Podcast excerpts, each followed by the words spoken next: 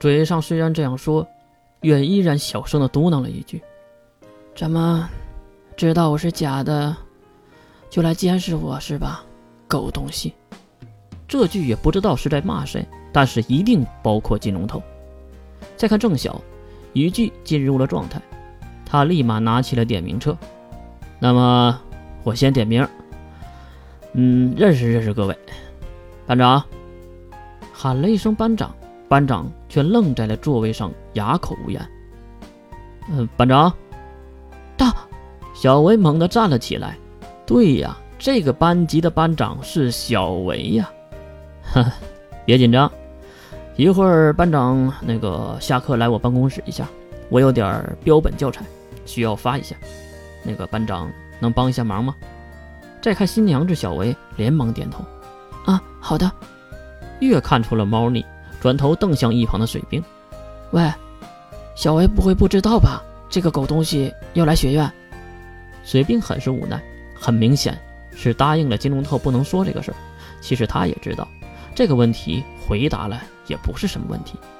是啊，郑小哥说要给小维同学一个惊喜，听得月捂住了嘴，差点笑出来。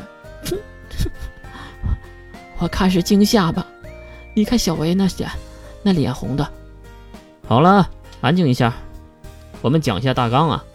郑晓呵斥了下面同学的交头接耳，当然也包括月和水兵。那么。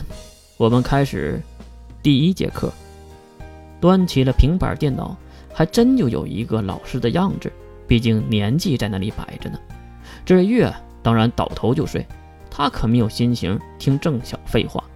这一觉正好就睡到了郑晓的课程结束，还是一旁的小维推醒了自己。岳同学，岳同学，睁开双眼，小维朦朦胧胧的相貌映入了眼帘。小维，吃饭了。小维班长有些尴尬。岳同学，第一节课才刚刚结束呀。如果饿了的话，我有一些曲奇，你要吗？要要要。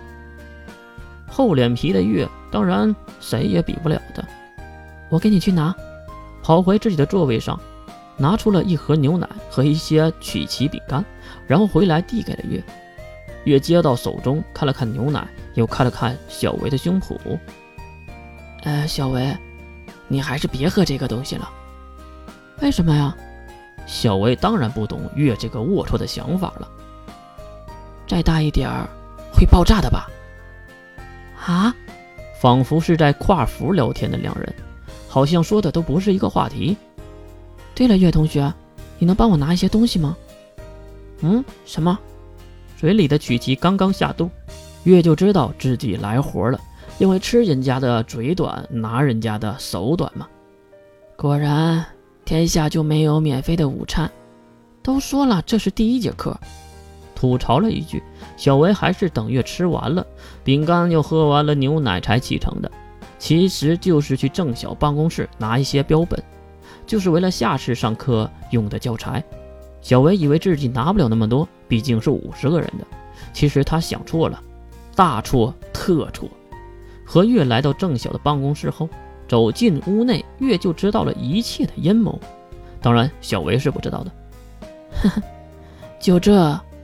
月指向那还没有装入箱子的标本，斜眼瞪向郑晓。哎，女王大人，你怎么来了？我是假的，别叫我女王大人。还有，我在说这个，别打岔。月继续指向那放在桌面上的标本。呃，标本有什么问题吗？还想装正经的郑晓，很明显已经慌了。再看月走到郑晓的面前，低声的说道：“虽然小维是你老婆，但是这里是学校，小维是学生，而且未成年。如果你为了找刺激，对小维做什么龌龊的事儿，我可饶不了你！”哼。月站起了身，然后走向小维。我喝的有点多，去一下厕所。小维，你帮忙装一下标本吧。啊，小维妹子当然不知道是什么情况，让装就装呗，而且还能帮自己老公干活，再加上还有话要问：为什么郑晓要来当老师？来到外面关上门的电灯泡月，看向窗外的走廊，巧不巧的看到了二年组那三个人，那三个不应该在一起的人在聊着什么？